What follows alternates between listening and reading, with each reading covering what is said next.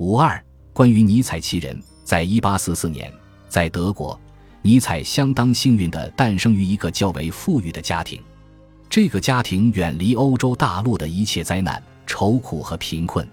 他的生日恰巧是德国的国庆日。这个家庭使他从幼年至青年一直过着无忧无虑的幸福生活。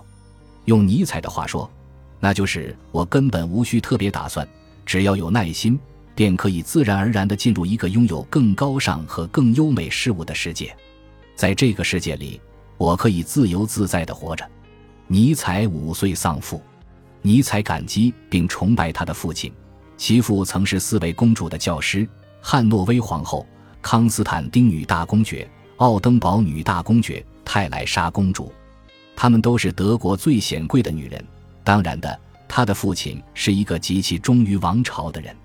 尼采的哲学几乎嘲讽了从剑盲到学者到诗人的世上的一切人们，包括上帝，而唯独对于世上的皇族和王权现象讳莫如深。尼采的祖先是波兰贵族。但他对此出身并不完全满意。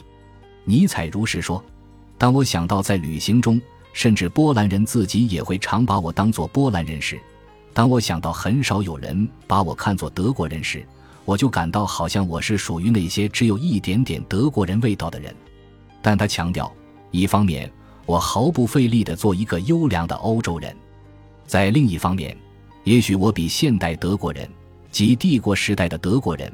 更为像德国人，但他强调，不过我的母亲在任何一方面都是一个典型的德国人，我的祖母也是一样，她曾与歌德周围的人有过亲密的接触，经常出现在青年歌德日记里的艾莫琴即是他。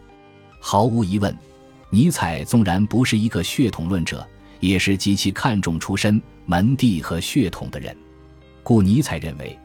我可以第一眼就看出那些隐秘在许多人性深处看不见的污秽，这种看不见的污秽可能是卑劣血统的结果。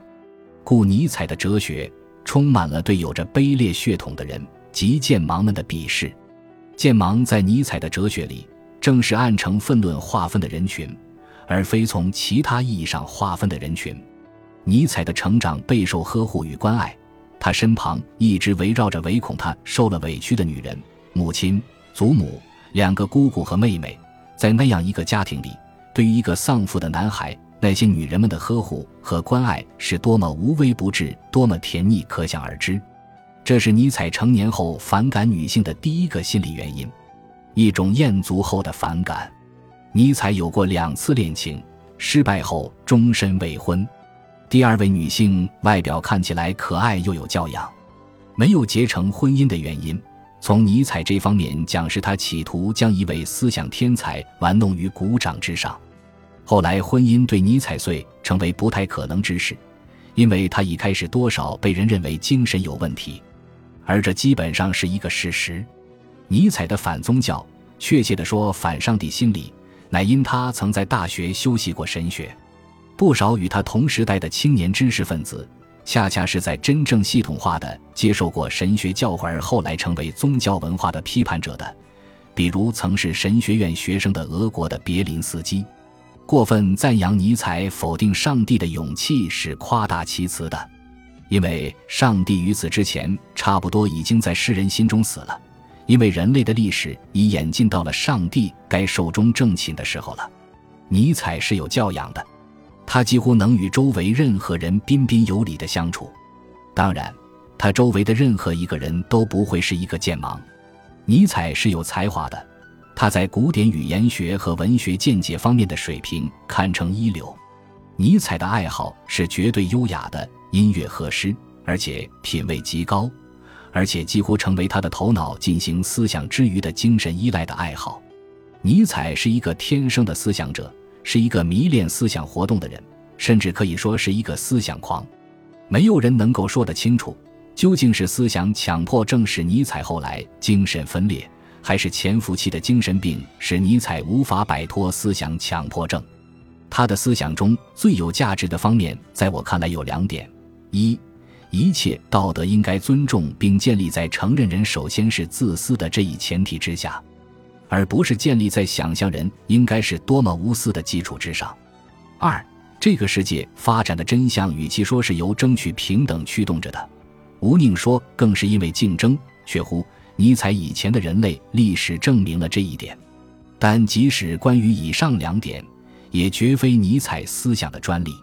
在他之前，东西方的哲学家们几乎无不论及此两点。比如罗素关于道德曾一语中的：“道德不应使对人快乐之事成为不快乐。”言简意赅，说出了尼采絮絮叨叨说不清的人性真相。尼采的生活方式是纯洁的，远避声色犬马。类似康德的那一种禁欲的生活方式，只不过比康德在乎对美食的享受。我甚至在音乐和诗歌方面也早已显示出伟大的天才。我对自己有一种严厉清洁的态度，是我生存的第一个条件。恐怕他们指他的国人很少会评断过关于我的事情。然后，事实上，很多年以来，我差不多把每一封我所接到的信都看作一种嘲弄。在一种善意待我的态度中，比任何怨恨的态度中有更多的嘲弄意味。周围一片伪装。以上文字比比皆是地出现在尼采的自传《乔》这个人中。尼采迷们却便认为，正是他狂的可爱和敏感的恨不能将其搂抱于怀，大家抚慰的鲜明的个性之自我写照。然而，世界上任何一位有责任心的精神病医生。都不会不从精神病学经验方面加以重视，自恋、妄想、猜疑、神经质般的敏感，在今天，这些其实已成为早期诊断精神病的一种经验。因而，有才华的尼采首先是不幸的，其次是值得悲悯的，最后才是怎样看待他的哲学的问题。尼采又是孤独的，执迷的爱好思想的人，内心里是超长的孤独着的。头脑被妄想型精神病所侵害着的人，内心也都是超长的孤独着的。尼采的心不幸承受此两种孤独。诗人的气质、思想的睿智、思辨的才华，令人扼腕叹息的被精神病的侵害降低了他们结合起来所应达到的高质量。在他那优美散文诗体的思想续片之下，在他那些亢奋的、激情灼人的、浪漫肆意的哲学礼花的绚丽后面。我们分明看到的是人类一颗最傲慢的心怎样被孤独所蚀损。在这一点上，尼采使我们联想到梵高。尼采在无忧无虑的体面生活中，被思想强迫症逼向精神分裂；梵高在朝不保夕的落魄的生活中，被艺术强迫症逼向同样的命运。